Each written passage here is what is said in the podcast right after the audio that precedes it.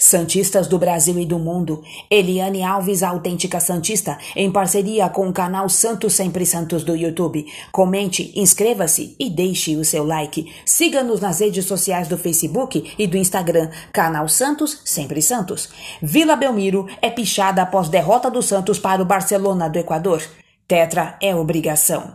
Após a derrota do Santos por 2 a 0 para o Barcelona do Equador, na noite de terça-feira, a Vila Belmiro foi pichada com frases de cobrança ao time, conforme imagens divulgadas pelo jornal A Tribuna. No muro da vila foram feitas ameaças como acabou a paz e cobrança pelo título da Libertadores com os dizeres o Tetra é obrigação.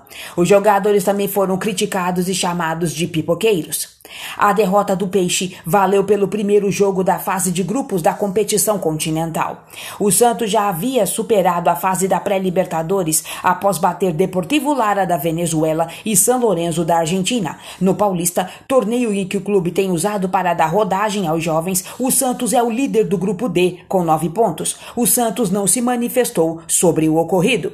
Notícia extraída do site Gazeta Esportiva. Redação de notícias Ricardo Alves. Eliane Alves, autêntica Santista e canal Santos Sempre Santos, dentro e fora do alçapão.